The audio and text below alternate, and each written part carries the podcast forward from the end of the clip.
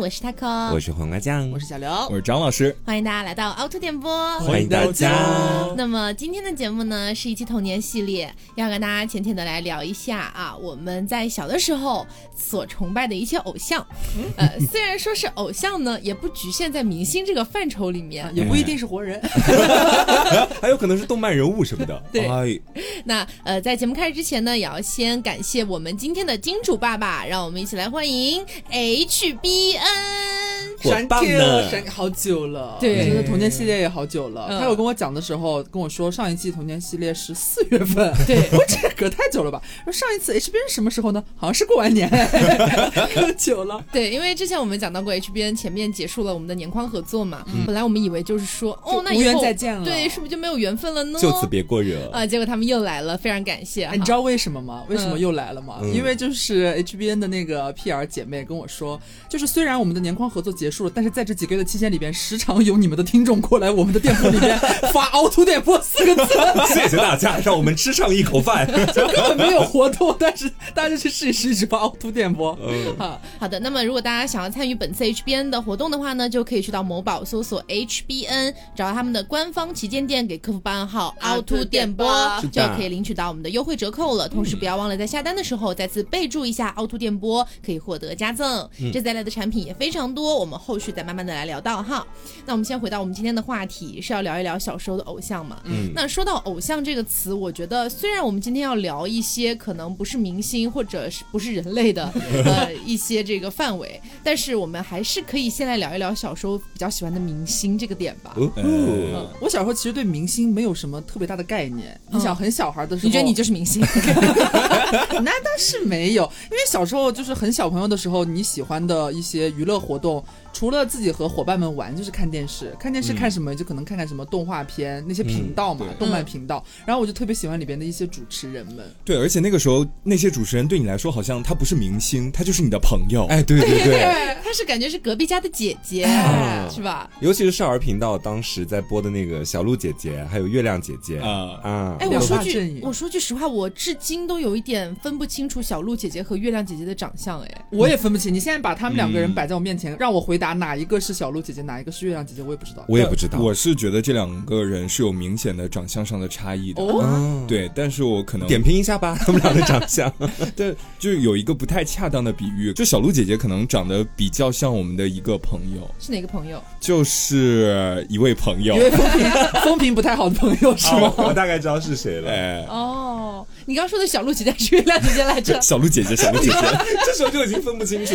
我记得我小的时候分小鹿姐姐和月亮姐姐是按时段来分的，嗯就小鹿姐姐一般出现在下午， 月亮姐姐一般出现在晚上。其实他们是同一个人上不同的班，是吧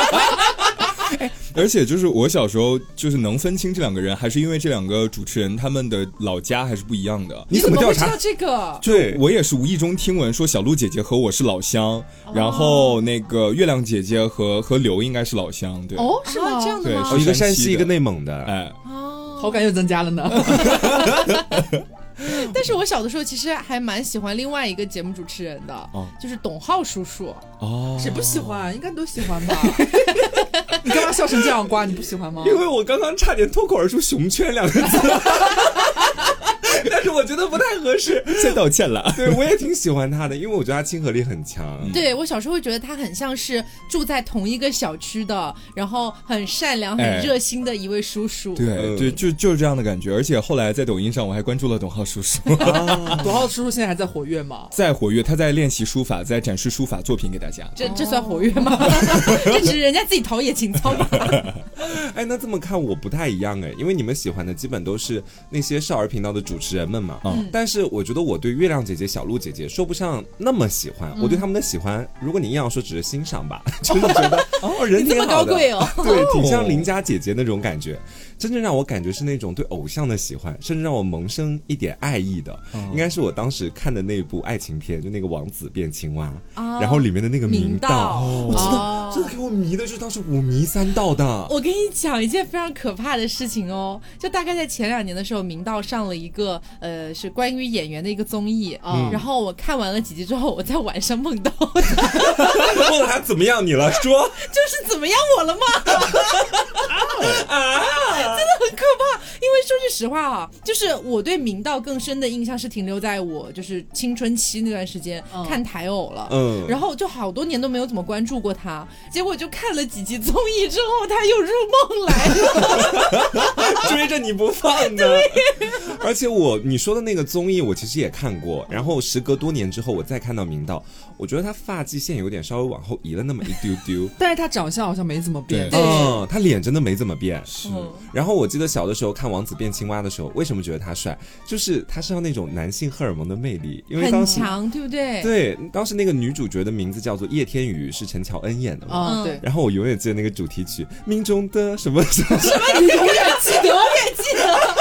命中已注注定定。是我太任性哎，你的花言巧语把我骗入陷阱。后面我就不会嗯了。对我到现在就是每天午夜梦谢谢回你的时尬候，歌，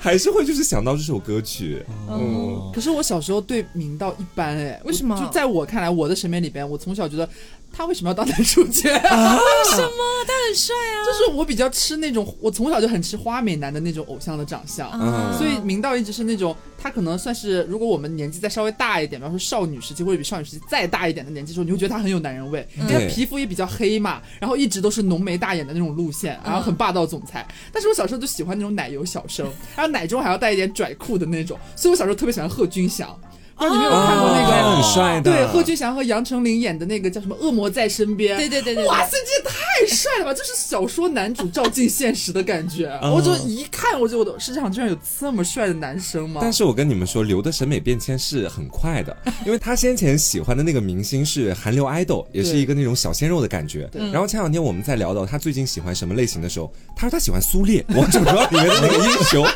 我说这两个真是差太远了吧！程咬金也可以。你到底在想什么？就像我前怎么回面事嗯说的，我好像长大了，然后就更喜欢那种成熟稳重。哎，对，有些男人味的，哦就不太感冒那种很奶油小生的人了。一定要到苏烈那种地 步。对，对对好，我知道 了。盘古也可以吧？东皇太一吧，我觉得也挺好 的。段太一还是太妖了，我觉不得。行不行，他就要那种就是完全的 man，你知道吗哎呀？对呀不过说到，就是我还是想再说一个以前的少儿节目主持人 哈，真的我太爱他了，我至今都觉得他长得好帅。嗯小神龙俱乐部的迟帅，啊！对对对对对，你知道我什么时候才认识他的吗？我是当时跟我妈一起看《回家的诱 惑》那么晚哦，啊，他然比我后。啊们年纪小嘛。对，然后林品如当时被自己的丈夫家暴赶出家门之后，是直率接 接纳了 他。直率了，应该说他剧里面的名字，但我已经忘了，就拿迟帅来代称。嗯我就觉得迟帅的长相属于那种很有正气的感觉。嗯其实你要硬说的话，其实他的脸很主持人的那种脸。 是他还蛮瘦削的，其实。对对，因为你知道，就是在我的幻想当中，我说一句老实话哦，最完美的男人的长相，在我眼里就是迟帅的长相。嗯，就是整个五官比例，包括脸型、这这发型等等的，就是最帅的那个样子，就是他。他有如果你的梦吗？呃，没有，不 是，因为他在我的心里面可能太完美了，哎白月光了，白月光你。不敢亵渎他。 我需要带有那么一丢丢的小小小的那种可亵渎感的人，那明道就可以被亵渎吗？明道可以来亵渎我。 他们会不会告我们啊？ 不会啦，你要说节目主持人，其实当时我觉得绿泡泡那一块也挺不错哦，的绿泡，泡哎，，绿泡泡我不可哎、为什么？我跟这可以讲吗？绿这泡泡听到会伤心啊的。我很感谢他陪伴我度过了那么久的童年时光。嗯但是的话呢，就是他，我只是说我的个人审美哈，嗯我绝绝对没有攻击绿泡泡长相的意思，就是我觉得他鼻子稍微有一点点大，嗯、 嗯，我我会比较喜欢那种鼻子比较硬朗、俊俏一点的那种。鼻子大也挺好的。对，挺好的呀。 我说的嘛，我的个人审美啦。嗯哎，不过你说到绿泡泡的话，我以前还蛮喜欢红果果的， 嗯，我觉得她亲和力也很强。嗯啊，就是我一度小时候还非常期待，因为我小时候不懂他们有什么节目的一些、嗯呃这种东西，我以为他们都是可以就串起来的，你知道吧？然后我小时候就特别期待红果果和董浩叔叔一起主持， 你想硬拆 CP 哦？人家是夫妻，嗯哎因为小的时候我觉得这两个主持人我都特别喜欢，但从来没有看他们主持过，所以很很期待这一幕的发生。有点跨时代联动了。对，你知道，就是我对明道产生了那种很意外的爱意之后，下一个让我爱上的男人就是张翰。我以为你要说绿泡泡，这个跳的有点快的。是，就是我记得当时是看那个《一起来看流星雨》，哦然后张翰不是在里面当男主角嘛？嗯我觉得说慕容云海这个角色，现在让我看的话，会觉得他有点就是油腻说油油的，对对对对对，然后就说话有点不经大脑，感觉长得 是帅个又有角色钱是我的错吗？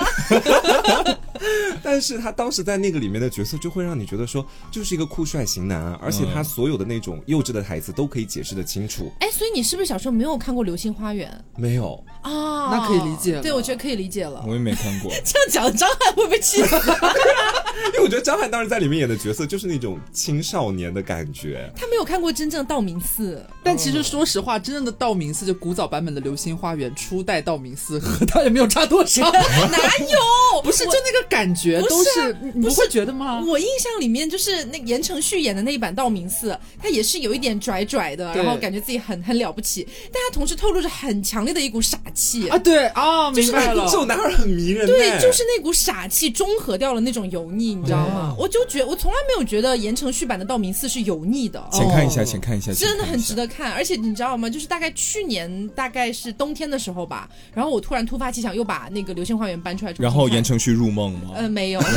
要入梦吗是每一个男明星都要入我的梦是吗？ 没有，但是我是觉得说，即便是现在去看，也觉得是 OK 的。是我跟你说，我在前几年的时候，言承旭他会上一些综艺节目嘛，嗯，但是我小的时候从来没有看过《流星花园》，所以他在这几年上综艺节目的时候，我是把他当做一个全新的那种明星去认识的，嗯然后在他就是一些微博的那个大家去讲言承旭的那个博文里面，然后下面就有很多人去回复说，哇，他还是真的好帅好帅。说实话，我当下是有点理解不了的，哎我也，我也，因为他的年纪其实也有一定的那个岁数了嘛，我觉得是这样，是可以理解。就嗯像我小的时候，我非常不理解为什么爸爸妈妈都觉得林青霞长得非常美，嗯因哦为我小时候第一次看到她，就是已经她在演《东方不败》了，是已经上了一点点年纪了。你没有经历过他们的那个黄金时代，你就不对知道他们会有多帅多美。然后是直到我有一天去找到我那，我那天就特别想探究林青霞年轻的时候到底有多美，因为我觉得照片静态的也那种没有办法非常直观的感受到。然后我就去找了林青霞之前她好年轻好年轻的时候，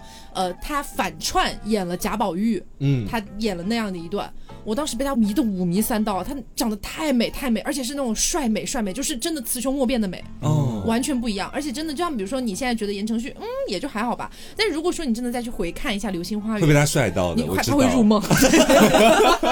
他一定会入梦。嗯而且包括大 S 也是啊，其实这几年也会有人觉得说大 S 长得就那样吧，但是你真的回去看一下，就是她演的那一版杉菜，她真的美到爆炸，嗯，是这样的。我对大 S 的印象就是他好像出了本书叫《美容大王她》，还出了《美容大王二》， 我真的很后悔没有买回来好好研读一下。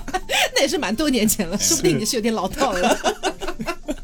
但你你喜欢慕容云海，我当时在那个剧里面比较中意的，似乎是端木磊。哦嗯 啊，俞灏明演的对对，不俞灏明就是那个你你听的音乐吵到我的什么耳朵了耳朵了呃，还是什么眼睛了对还是眼什睛了之类的，啊我就觉得啊，非常棒，非常有忧郁气质。啊是，对，然后当时我还记得呃他玩音乐嘛，弹钢琴嘛，就是我我会努力的在我的身上跟他找一些共同 点。你也玩音 乐？我在很小的时候学过一段时间钢琴，我说嗯，就是学钢琴，就是弹钢琴的男人非常帅，哎，就是很好，等一下，你是想要成为他，还是想跟他结合？嗯，都有吧，一半一半 吧。因为其实就是俞灏明当年在参加选秀的时候，我就觉得他长得非常帅。哎我，没有看过他选秀的，他是快乐男生吧？对是我当时没看过他选秀的现场我。也没有，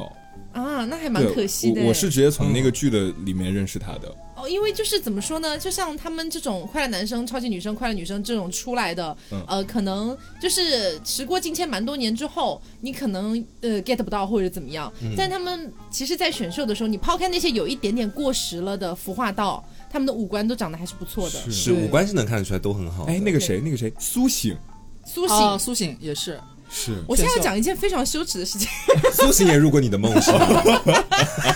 怎么 说？就是苏醒、张远、王栎鑫他们那一届，我忘了是几几年的那一零届七。零七，哦，好，就零七年那一届的《快乐男声》，我是有从头追到尾的。嗯，然后呢，追的当年我好像年纪也不大，就十十来岁吧，十不到十五岁的样子。然后我就是一个晚上大做梦，啊，苏醒那张脸是会入梦的啦苏。醒值得入 梦，我讲句比较冒犯的话，我会觉得苏醒那 张脸，在我看来是很有性欲的那种感觉。他感觉很猛，对不对？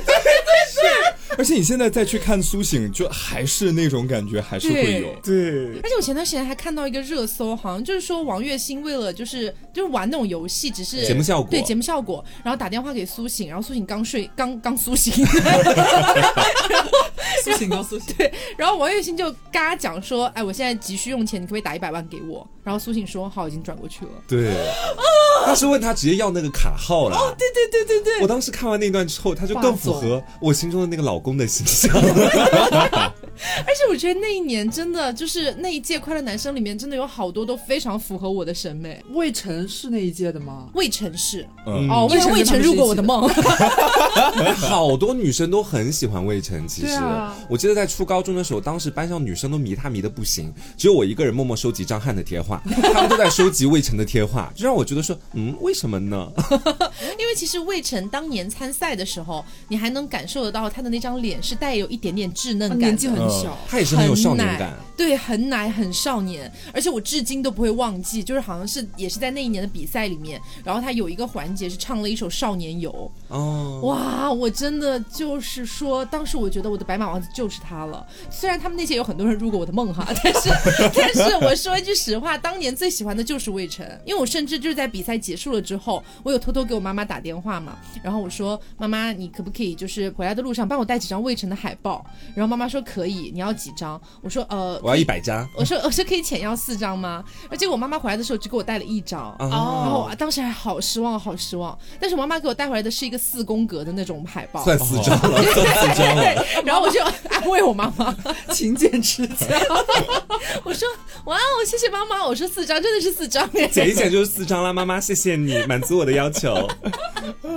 而且包括我前段时间也在微博上看到一个大混剪视频，嗯就是很多很多年，好像是十年吧，呃九年到十年左右的所有的超女，然后就是快男快男什么的，然后他们的一个大混剪，就是他们每一届每一届的主题曲，嗯嗯然后串在一起的一个大混剪，嗯，然后我热当泪时觉盈。眶，对，我当时觉得好感动哦，真的过了好多年，然后造了好多明星出来，嗯是还有那种当年自己曾经真的非常非常狂热的拿手机 发短信、哦漂亮。 投票的那种，嗯然后我就觉得说，好像那个时代已经过去了，嗯然后在我们现在的时代已经基本上不可能看到了，芒果台现在也不办呃嗯 了，就办不了了吧？可能。是而且像那个时候，就是我记得每一次的比赛应该都是在夏天。 对对对嗯，每年夏天的固定项目。对，然后就会比如说在家里面吃点西瓜啊，哎，是是啊是，对看比赛嗯，然后吃完晚饭跟爸爸妈妈一起坐在电视机前，然后看他们比赛。对。然后我每次就会看到，就到最后困得要死，就是整个人眼睛睁不 ，开死死撑住，还有然后还要看他们投票的结果。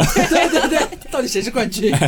所以我觉得就是这种夏日限定的国内国产的选秀节目，其实呃，我还是蛮期待未来还会再有的，嗯因为确实会比较狂热的去喜欢这样子，对那种感觉还蛮有趣的。嗯、那么说到夏日限定的话呢，这次也要给大家带来一下我们 HBN 的夏日限定的一个护肤单是品。的，这次的话呢，我们带来的是两款啊，也是之前的老朋友们了，一个是发光水，还有一个是熊果苷流光微精华乳，这也两是款去年夏天给大家推过的。对对对，呃，因为这两款的话呢，它真的会比较适合大家夏天去使用，肤感比较清爽。嗯那比如说像发光水的话呢，呃，包括它的全线产品啦，其实我们之前都有拍过视频，对包括我个人的使用体验，它确实是至今依然稳坐我的护肤产品的 C 位。哎而且你知道，就是我其实当时也有使用过一瓶发光水嘛，然后我在使用的过程当中，我是能够感觉到那个提亮和美白的效果的，是只不过可能我在当时使用的那个时间段里面，我没有觉得有那么明显、那么强大，就好像一夜之后马上就白回春的那种感觉。嗯，但是我用完那一瓶之后，我可能中间啊又出去偷了个情，用了点别的。我跟你说，我当时有拍照，我现在就发现，在我偷情的那段时间过后，我的皮肤相比于我在用发光水期间，它是有明显的区别的。嗯，只不过是你当时感受不到，你只要记得去拍个照的话，就能明显的感觉到，在用发光水期间，你皮肤的那个状态是更好、更亮的。是，这是因为我们的发光水里面添加了夏日清爽提亮的一个必备的成分，叫做阿尔法熊果苷。嗯，这个东西就是能够有效的去深入皮肤的基底，然后呢，去减少你的暗沉啊这些东西，让你的皮肤更加的白净透亮，这样子。是的，然后还有一个成分叫做乙基维他命 C，这个就是比植萃的普通维 C 更加稳定、更加温和，也更加能够改善你的暗沉的情况。然后还有一个主要成分就是光果甘草根，它其实也是我们这瓶发光水基本上就是为了让你在夏天能够比较快的提亮肤色，然后淡化你表层层的一些暗沉，是非常适合夏天，大家不是很容易晒黑嘛，或者是用护肤品很怕用到那种很厚很黏的东西，哎所以发光水就非常适合你在夏天啊、来做一些什么日常的一些打底呀、之类的东西。对，那其实像发光水这样的一个也是 HBN 的主推的 C 位单品的话呢，其实它的使用感我们是非常有发言权的，嗯因为我们已经用了两年左右的时间了，是的，所以它的一个感觉就是完全不会油腻，然后吸收也很快。在夏天去用它的话，你会觉得比较清爽，也没有什么压力。然后记得用之前摇一摇，去激活它的一个小分子气泡啊，这样子它的吸收会更快。对，而且其实与提亮这个效果相关的产品，其实或多或少都会有一点自己成分嘛。嗯，那其实在这款的产品里面，它是不含任何的致敏成分，对敏感肌也非常的友好。我本人可以亲自见证，因为我当时真的用了很长时间，脸没有出任何问题，而且我自己也是非常资深的一个敏感肌。用法其实也蛮多的，就比方说你在日常洁面过后去做爽肤水，或者是你定期拿那个化妆棉去湿敷，包括在夏季妆前你去做一个二次清洁来保湿打底，这样其实对后续的上妆也是蛮不错的。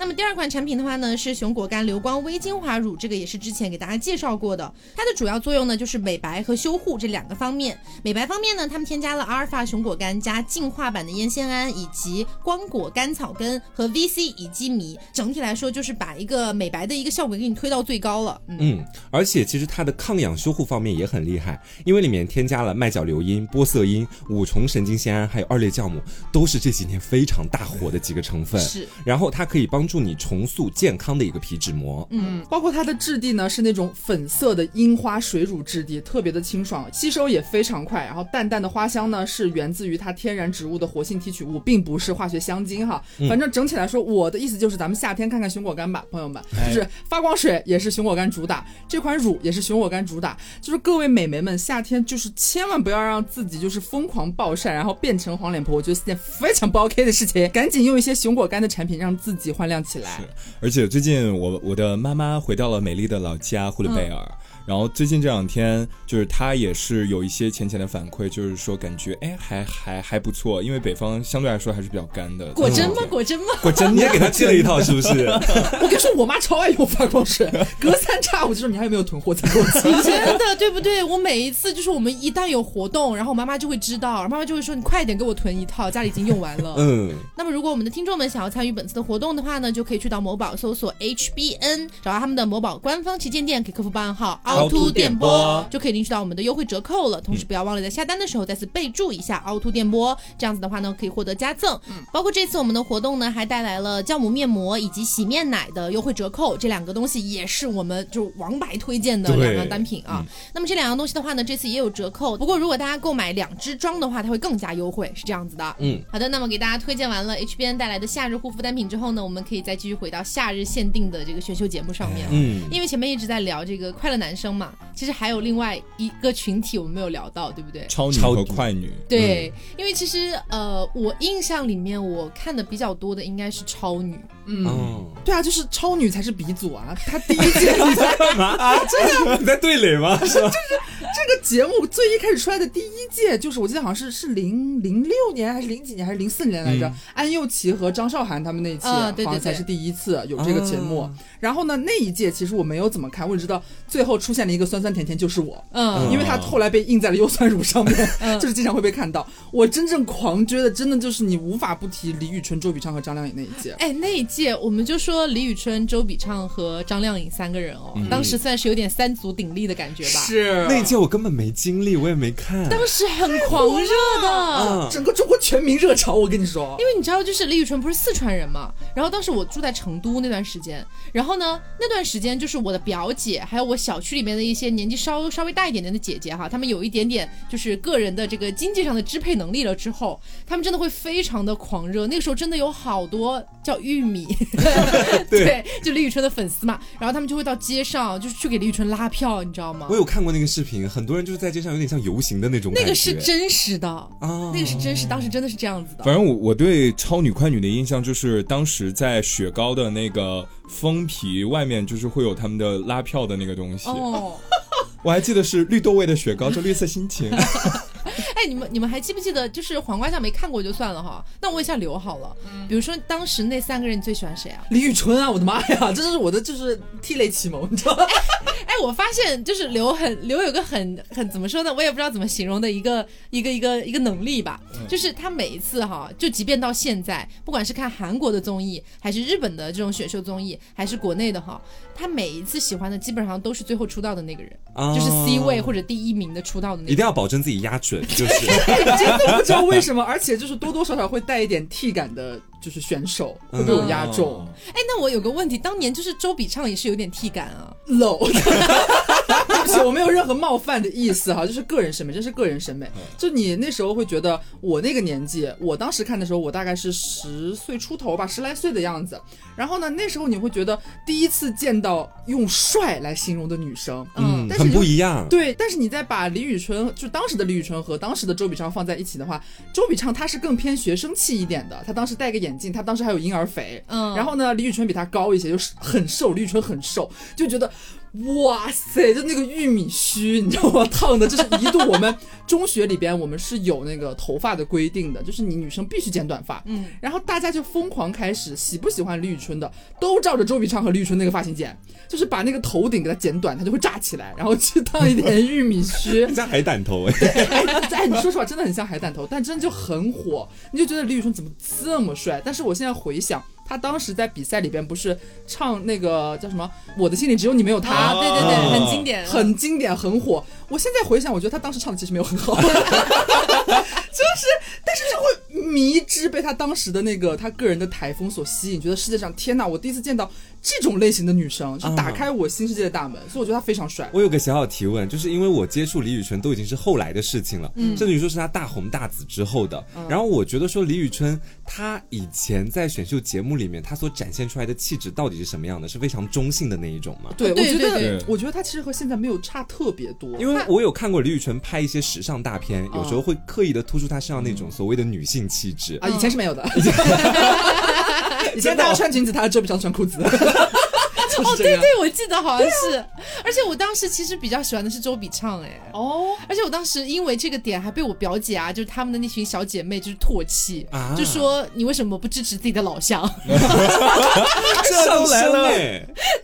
但我当时就是蛮喜欢周笔畅，然后到最后不是有那个就是呃所谓的我们现在理解的成团夜嘛，其实也就是当时的决赛，对不对？然后当时就是大家要疯狂的去发短信，去给他们支持、拉票，然后投票这样子。然后我当时就是呃，我跟我表姐都在客厅，当时我表姐住我家，然后呢她在那边疯狂的给 李宇春投票，我在那边疯狂的给周笔畅投票，变成了你们她把我手机拉开不准投票。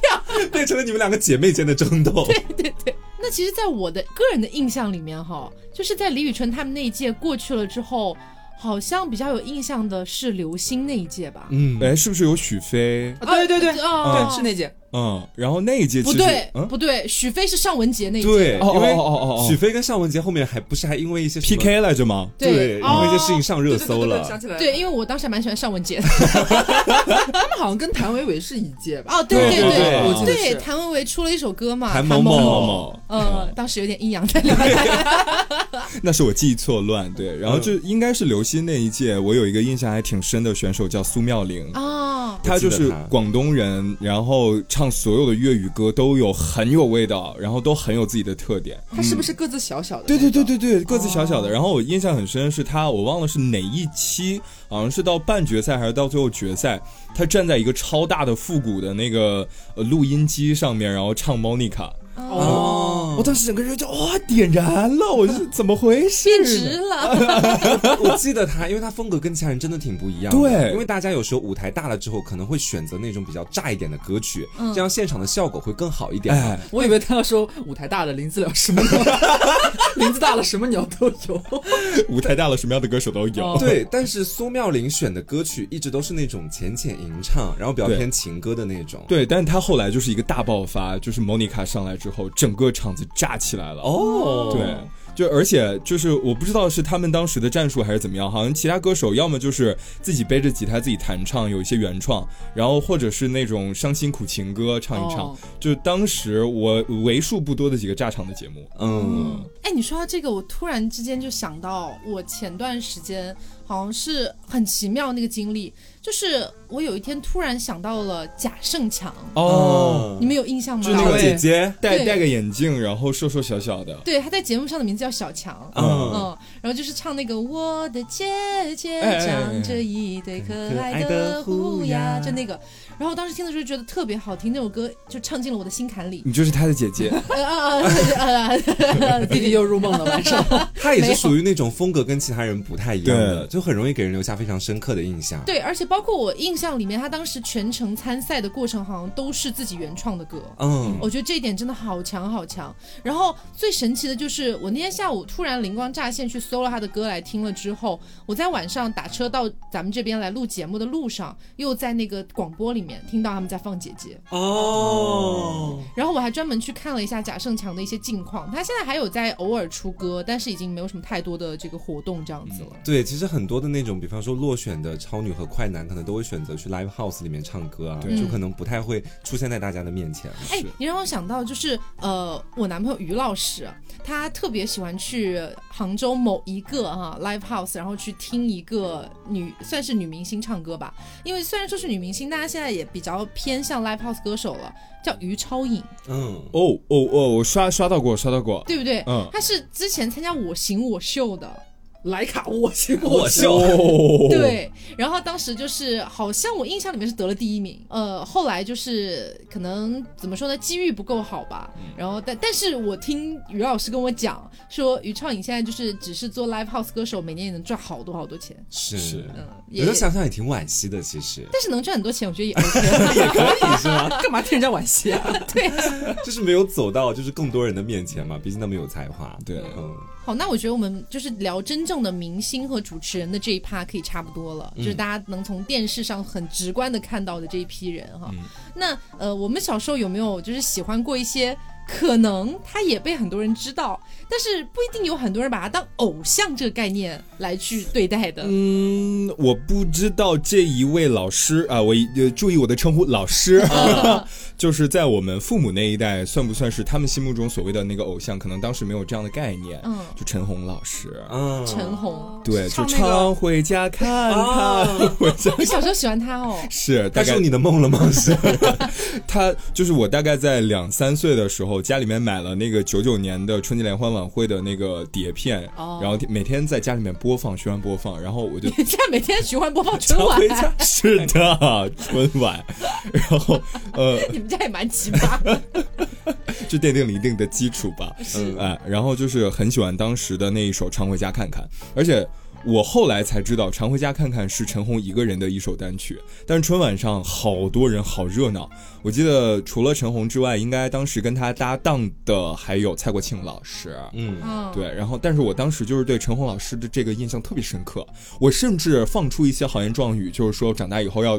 娶陈红老师，在你多大大的时放候？厥词， 两三岁。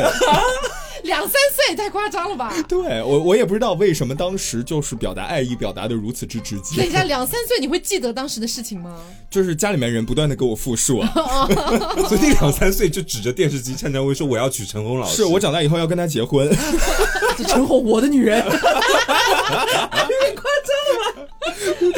我小时候也有一个，就是呃，大家可能很多人也知道，但是没有，可能没有太多人把他当偶像的一个作家嗯，蔡骏，写恐怖小说的。当时我们在定这期节目的大纲的时候，我有 cue 到蔡骏，当场就是反应跟刚才是一样 的，对，就哎这是。是鸦雀无声的对概念。大家沉默，但是大仙给了我回应，他说：“对，是写那个《荒村公寓》的。”我说：“对，就是他。”怎么说呢？就是我应该是在初中的时候开始读蔡骏的恐怖小说，嗯，他的恐怖小说的那种氛围感的营造，以及整个故事的巧妙性，我至今也可能是因为我才疏学浅哈，但我至今还没有遇到过一个恐怖小说的作者可以把它写的那么好。嗯，因为我记得我当时有看过一本那个恐怖杂志，不知道你们还记不记得，叫《布克》，恐怖的哦布我有印象做客的客。我当时就是看那个小说里面的短篇小说，我就觉得说好精彩哦。直到有一天我买了一本新的布克，他们会在那个封面后面的第二页，然后花很大的版面去介绍蔡骏老师的新作品。哦我当时一看，我说给这么大版面，一看就是个大家。然后虽然他的书我没有去买，但是也给我留下很深刻的印象。对，而且你知道我小时候喜欢蔡骏喜欢到一个什么样的地步吗？就是我 就是我会怎么说呢？我没有见过蔡骏本人长什么样子，在小的时候，我也没有去搜过就这个作者的长相什么的，我就单纯的会去幻想出他是一个作家的形象，也没有说很帅，没有很怎么样，就是一个正常的作家的形象。然后我会幻想说，哇，我要是有一天可以跟蔡骏结婚的话，他可以每天晚上跟我讲恐怖小说的故事。 你就是图这个吗？嗯不是，我当时觉得他真的好有才华，啊因为他写的那些恐怖小说，真的不是大家传统意义上理解的，就是鬼来鬼去的，嗯不是，他真的是会营造一些心理恐惧的成分，写的太好了。哦你的是婚这后样生活会不会太阴森了？ 小说的话我还好哎，因为我小时候其实比较常看的是就是言情小说，嗯哦，就比较傻白甜的时候，有看过艾格吗？我不喜欢看那种，我就嗯喜欢看就是他单出那一本小说，我不喜欢看那种小说杂志。你说的就是哦明白麻雀要革命那种了。啊，对对对对对对。然后我那时候特别喜欢明晓溪，因为他啊写过什么《泡沫之夏》就很火的那那一整套系列嘛，我觉得天哪，为什么我写出这么让我向往的爱情？但直到他写了《明若小》，就是我知道他有一本书叫《明若小溪》，他把自己的名字写进去， 对女主角之后好感大减，你知道吗？ 觉得有点过分自恋了，你知道吗？而且你知道，就是很神奇。我大概小学、初中的时候也特别爱看那种言情小说哈。嗯我也知道明晓溪非常的出名，《泡沫之夏》也非常出名，但是我真的他的一本我都没看过。 Why？我不知道，我当时觉得说他写的有一点太过于啊，我现在真的有这个资格去评价人家吗？但我小时候是这种感觉哈，我小时候觉得他写的有点太风花雪月了。嗯，然后就对于那种我期待中的那种真正的校园恋情，就是带一点青涩、带一点碰撞、带一点刺激的那种东西，好像不太一样，所以我就没有去选择看他的书。哎哦， ，sorry，我们都不敢接话了，没看出来吗？我先道个歉了。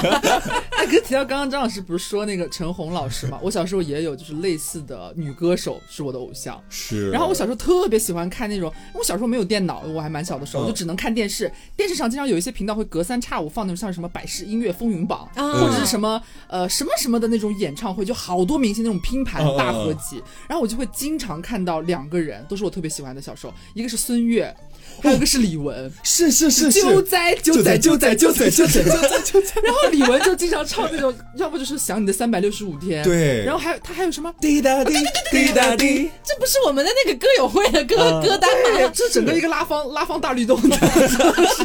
然后我后来回想，我发现我不知道小时候特别喜欢，你没发现这两位女性就是长相上面有一些相似吗？哦都是笑起来很眯眯眼，像狐是狸一样的啊，那你种。嗯喜欢那种狭长的眼睛。对，然后李想玟认可这种说法 吗？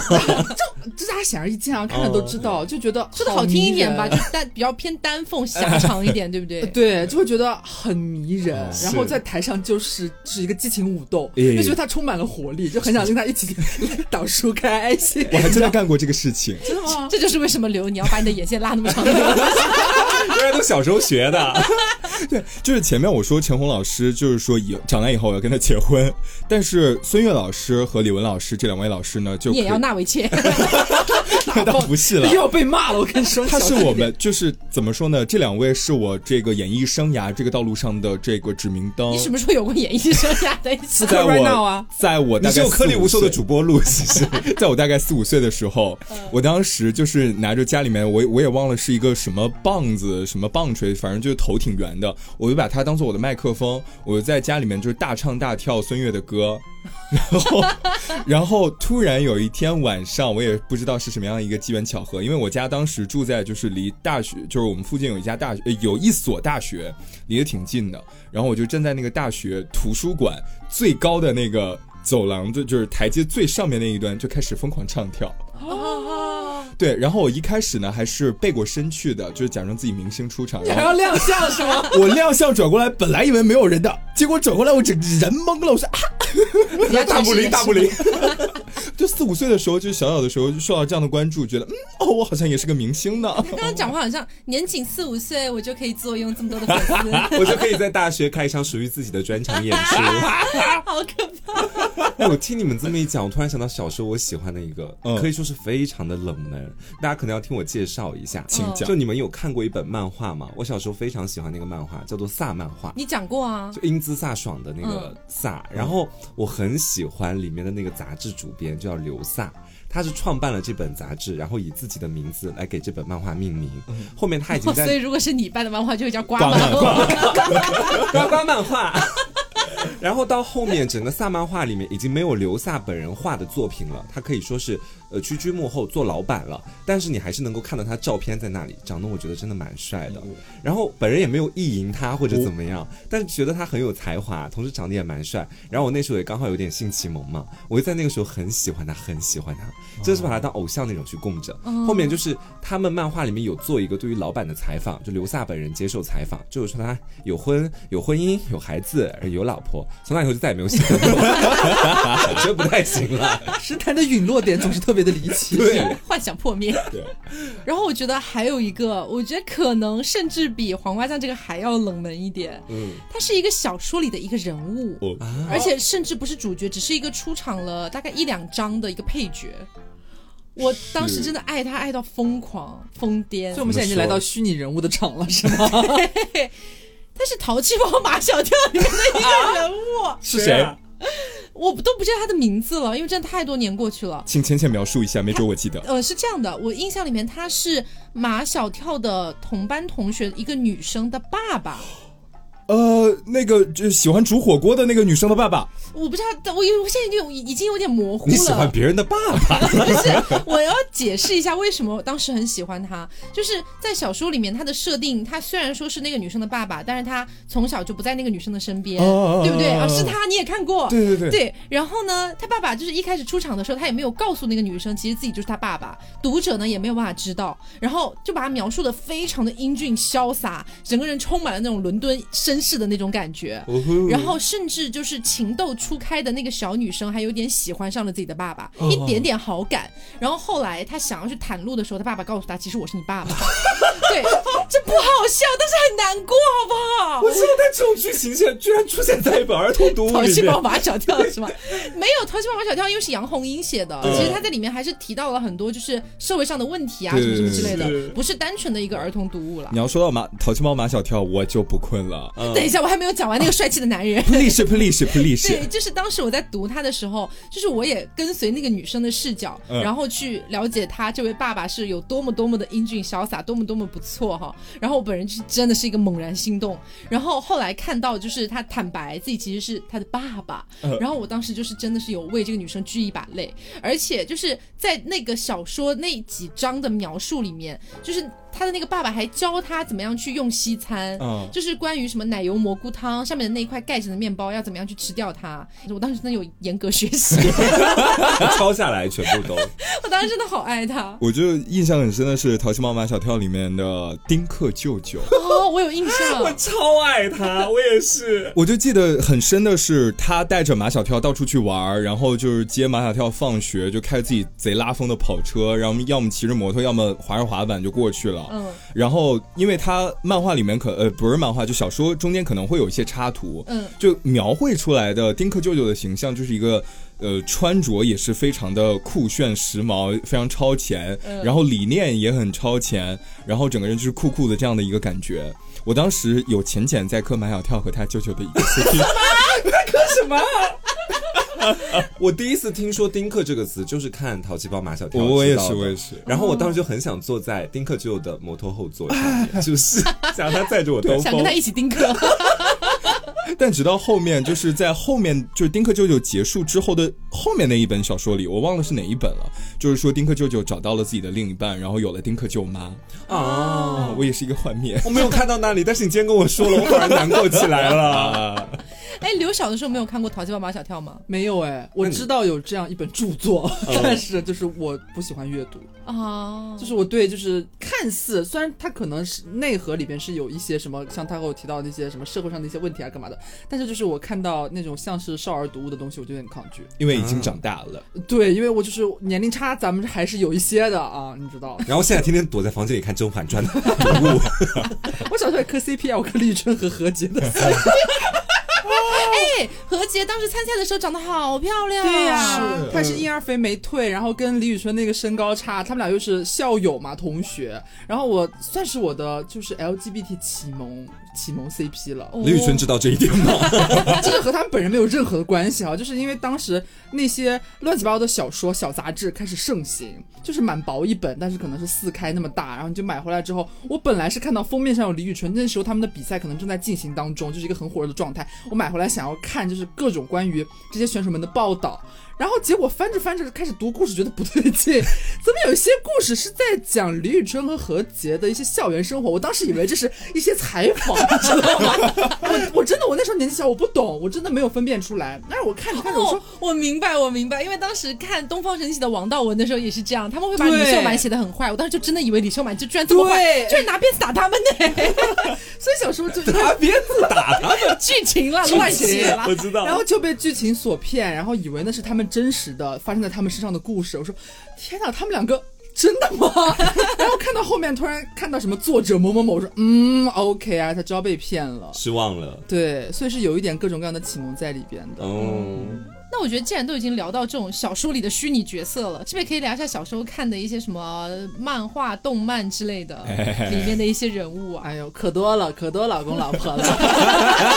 刚刚前面瓜不是有提到什么启蒙这个词吗？嗯，然后我小时候的偏性启蒙的动画是《猫眼三姐妹》，哦，是，其实没猫眼看三姐过妹是有一点骚的，对，太辣了！我跟你说，现在就是《猫眼三姐妹》的资源在 B 站上面有啊，正版大家可以去支持 一下。然后我小时候特别喜欢二姐，因为毕竟二姐是女主角。嗯，我长大后来再看，我觉得大姐才是人间天才。太美了，哇塞，又性感又就是有那种知性的那种妖娆，但是又很有那种端庄稳，但是很多面，你知道吗？就对是一点都不白目。千面娇娃，对对，就觉得哇，为什么会有这么完美的女人？因为小时候，尤其是那些日本引进来的动漫，它都会有一个片头曲和片尾曲嘛，是不一样的。然后每次我看《猫眼三姐妹》的时候，我就会非常期待片尾曲的出现。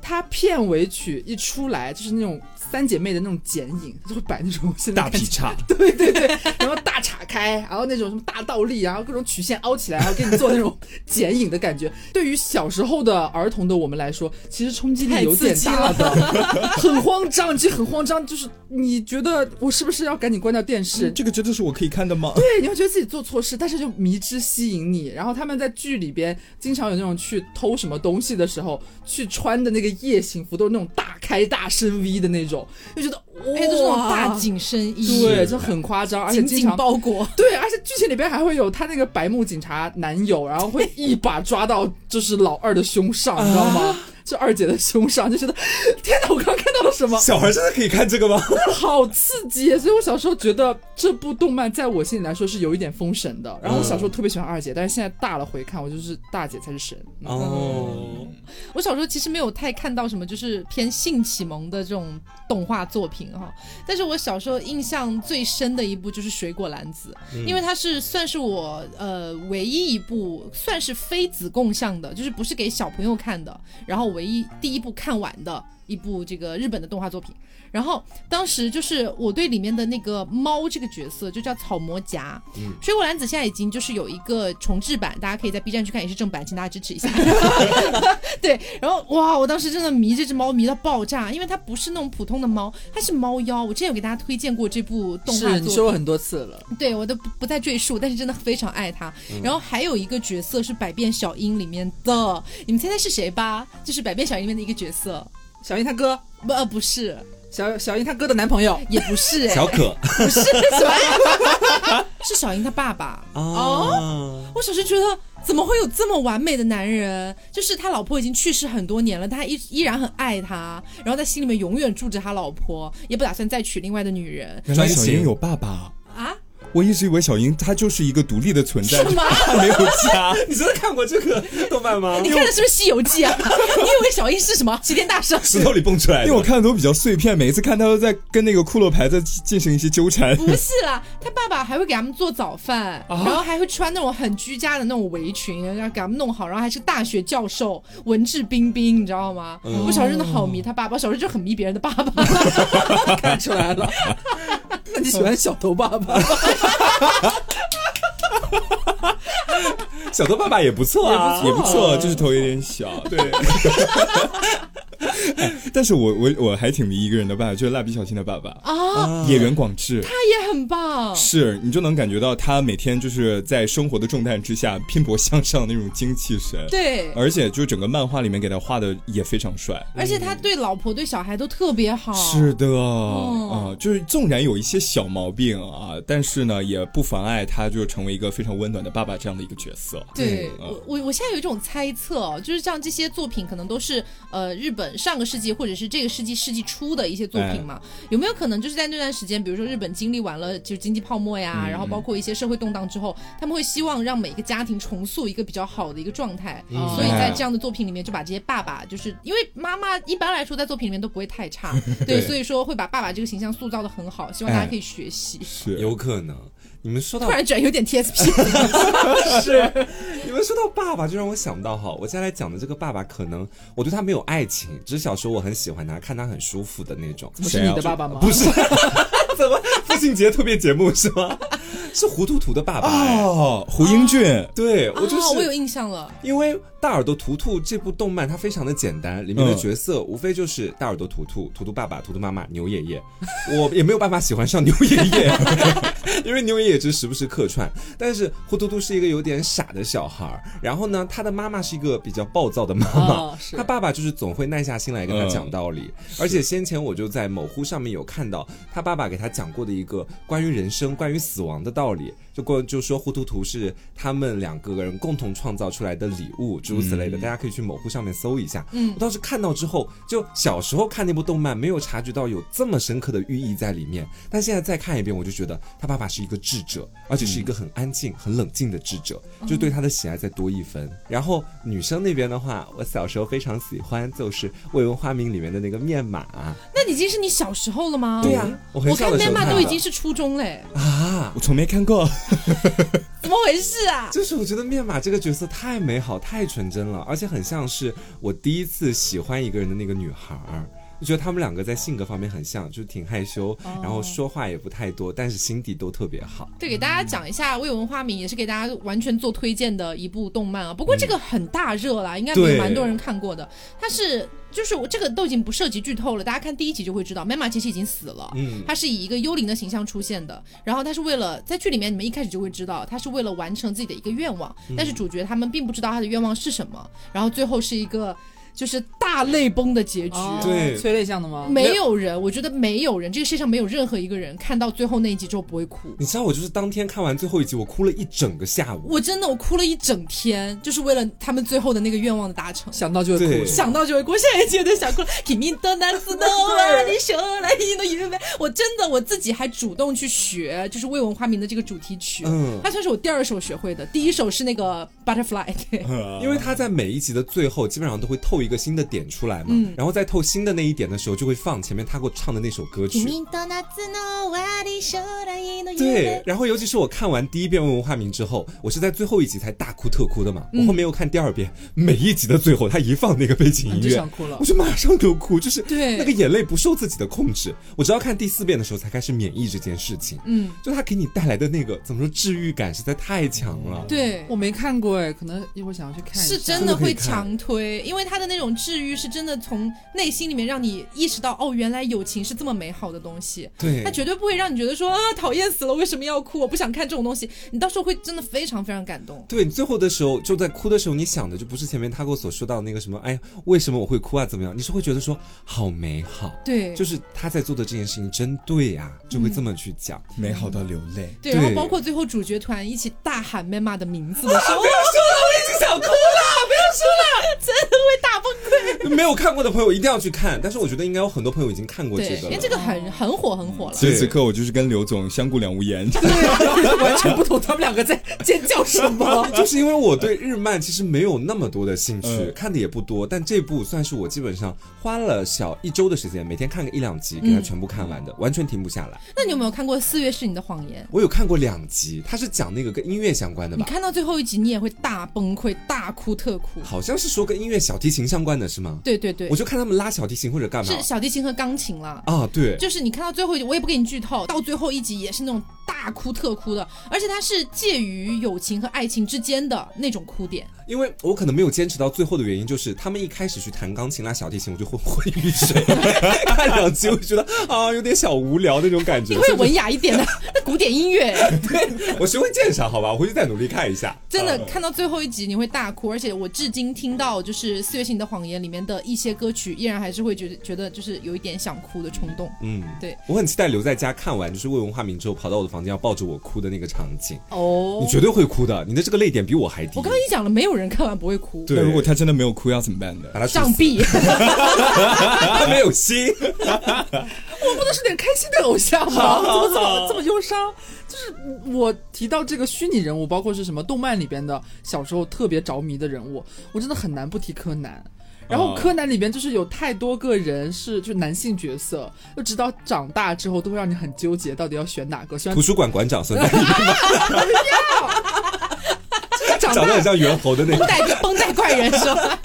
十几年过去，你还是会纠结到底哪个最帅啊，到底要选哪个当老公？虽然跟你其实没什么关系，不是，但当还然是会选纠结服部啊，就很多人是会那个纠警察结啊助理吗？不是服部平次那个黑皮侦探，就是一般都会分为几大阵营嘛，新一、平次，然后还有基德。